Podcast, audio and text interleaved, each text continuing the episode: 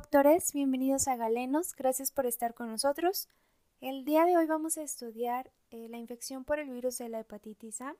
Serán puntos clave para aprenderlo de manera rápida.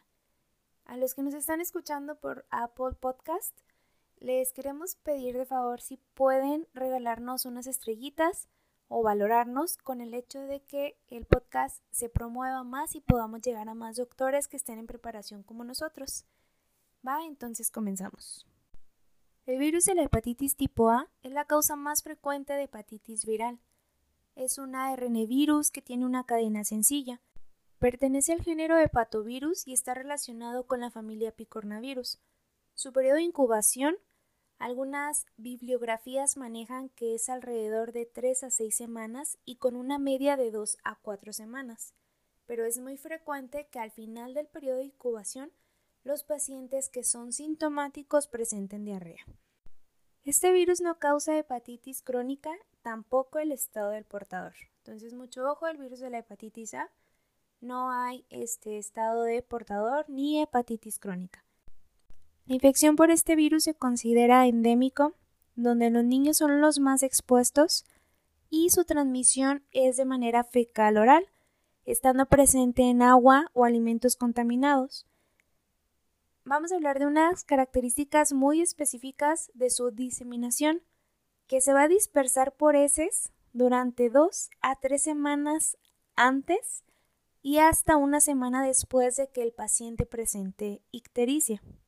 Entonces, la mayoría de los pacientes son asintomáticos, pero los que llegan a ser sintomáticos son de una manera leve. Presentan cansancio, pérdida del apetito y la ictericia. Entonces, nos quedamos con que la ictericia, la manifestación de esta, nos va a poder ayudar a saber la dispersión del virus. Quedamos que dos semanas o hasta tres antes de que aparezca la ictericia o hasta una semana después de su aparición. El virus se puede detectar en suero, saliva, pero muy raro que se detecte en sangre. Es más frecuente que los niños sean los sintomáticos y cuando se llega a presentar en etapa adulta son asintomáticos. Al principio les comenté que este no causaba una hepatitis crónica ni estado del portador por el hecho de la aparición de los anticuerpos IgM, que son específicos para este virus, van a aparecer en la sangre al iniciarse los síntomas y obviamente cuando están elevados estamos hablando de que estamos en una etapa de infección aguda y la elevación de los títulos de este anticuerpo nos va a decir que la siembra fecal del virus ya ha terminado. ¿Sale? Entonces, termina esta siembra fecal cuando los títulos de inmunoglobulina M están elevados. Y esta elevación de los títulos dura aproximadamente de 4 a 6 meses. Algunas referencias marcan que hasta un año. Posterior viene la presentación de la inmunoglobulina G, que este también está presente desde la infección aguda, sin embargo los títulos son muy bajos.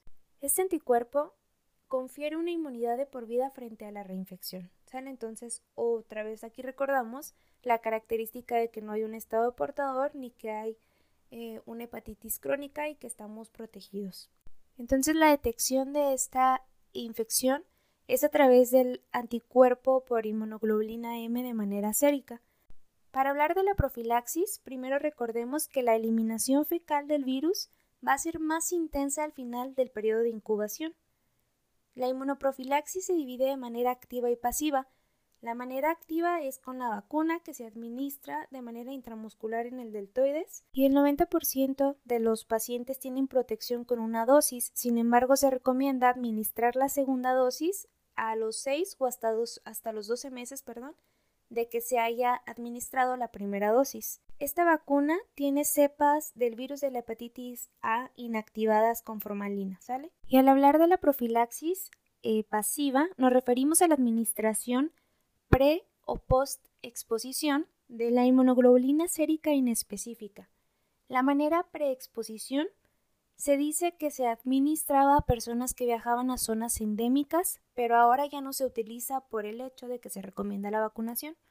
Y la manera post-exposición está dirigida más que todo a personas que estuvieron en contacto con personas infectadas.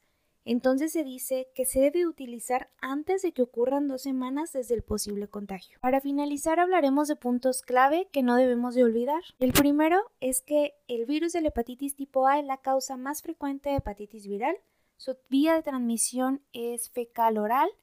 Es más frecuente que dé niños y que sea sintomático, siendo la ictericia un signo muy importante para poder hablar del periodo de incubación. La detección es a través del anticuerpo inmunoglobulina M eh, de manera sérica y gracias al anticuerpo inmunoglobulina G es que tenemos una inmunidad de por vida y no existen los portadores crónicos.